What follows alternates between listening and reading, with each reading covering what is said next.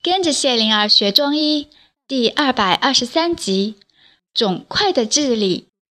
医道碰王道，于瑞门。在邯郸的渔父医馆里，大医在按脉，按的是一位年轻夫人的手腕之脉。听到他说：“我一吃饭就想吐，总觉得在腹部有东西堵住了，摸着好像也没有肿块。”扁鹊认真地听着，目视大医。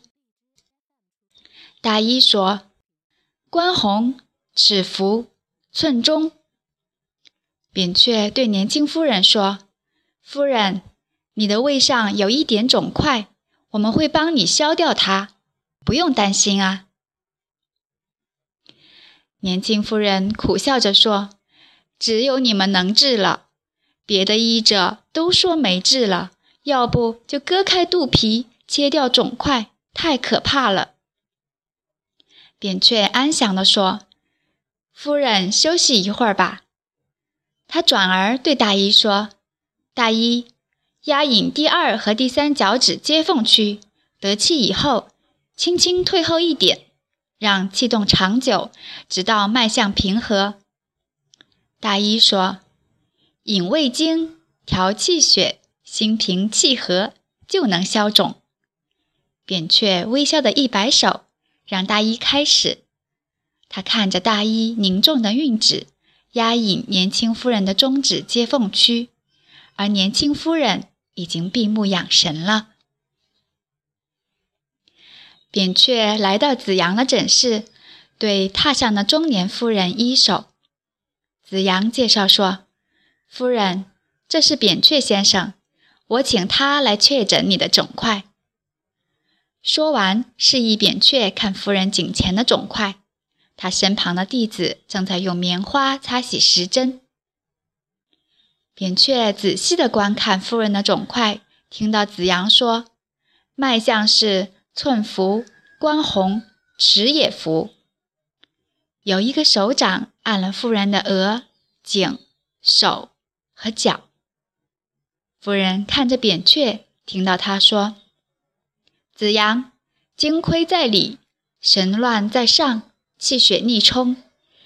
你尽快的安神顺气补精，脉象平和了，再卸肿块。”说着，手指指向夫人的足心第一和第二脚趾接缝区。子阳点头。扁鹊又来到子豹的诊室，看见子豹正在指导弟子用时针压引一个姑娘的小腿中段前侧。姑娘看见扁鹊，轻声说：“你是扁鹊先生？”扁鹊依手而道：“是。我听说小姐肠子外面有个肿块，我们已经想好了治法。”姑娘点头，感受着时针刺腿。扁鹊和子豹看着弟子双针齐用，被刺的部位出现了轻微的跳动。子豹轻声说：“退回一点，维持针感的跳动。”弟子微一点头，不敢分心。当医馆送走最后一位病人，医者和弟子都去舀水解渴，彼此帮着浇水。看来他们渴坏了。坐下之后，扁鹊、子阳和子豹两两相望，喘着气，好一阵子才慢了喘气。子豹说：“这么多人身上有肿块。”子阳叹了气说：“战争制造灾难，中行文子和范昭都逃到齐国去了，留下的族人们日子难熬了。”扁鹊说：“今天回家以后。”快点洗澡睡觉，让弟子们休息好。你们也一样，明天会很忙。是，子阳和子豹应道。子豹笑着说：“虽然忙了，疗效好啊，这心里啊，觉得能治好那些苦命的人。”子阳说：“弟子们练上了高级针法，他们看到了针道奇妙，学得更起劲了。”子豹又问：“月人，明天还有乳房肿块和皮肤肿块的病人，我们要注意什么？”扁鹊想了一下，答道：“运通胃经，滋润大肠，补阴安神，兼顾平肝。”大医和两个弟子进来了，六个人围坐调息，房间里静的能听到呼吸的声音。果然，第二天如扁鹊所料，来了很多病人。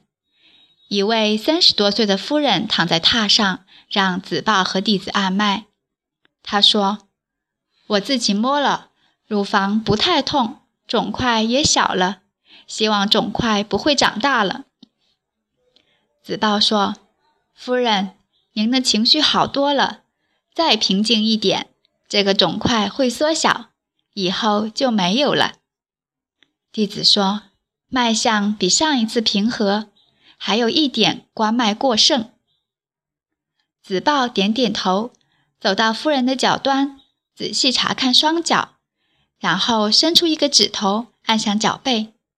夫人说：“有点痛啊。”子豹和弟子交换了目光，都看清了这一点，恰在第二和第三脚趾间的骨缝里。子豹用小布巾在水腕里浸湿，挤一下，盖到夫人的额上，也盖了眼睛。看见弟子已经拿了时针，轻轻地刺向刚才的指压点，一左一右对称刺压双脚。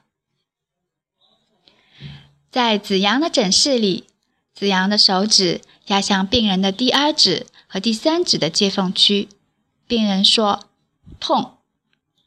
子阳对弟子说：“按摩夫人的双耳，要轻要慢。”弟子依言而行。夫人闭目休息，子阳的两支针却刺向了第一和第二足趾之间的骨缝里。在扁鹊的诊室里，躺在榻上的女病人问：“那么以后生活太平了，肿块不会再长了？”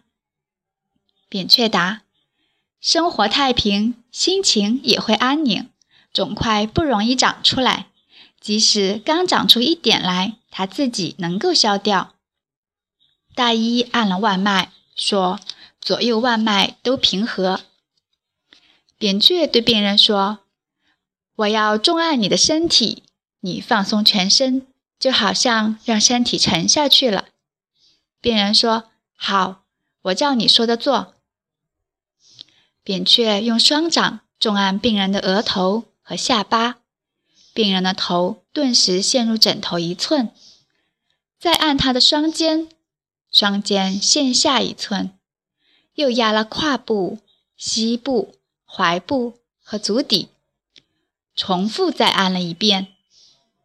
看见病人确实放松了，扁鹊才看了一眼大衣，然后双手的拇指、食指并用，同时按向第二、第三脚趾间。偏上一寸的区域，大医转着眼珠看着病人的反应，果然，病人不自觉地摇摆了身躯，双腿微动。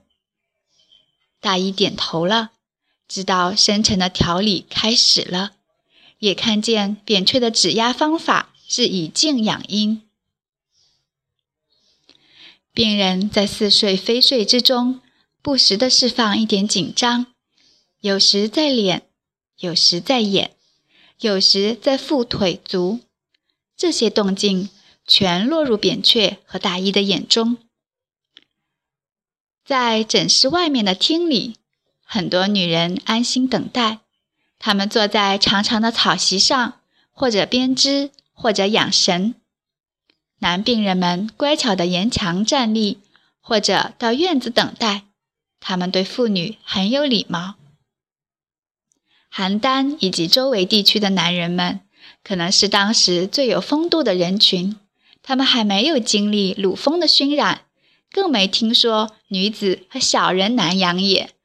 东面的教化还有很多年才能传过来呢。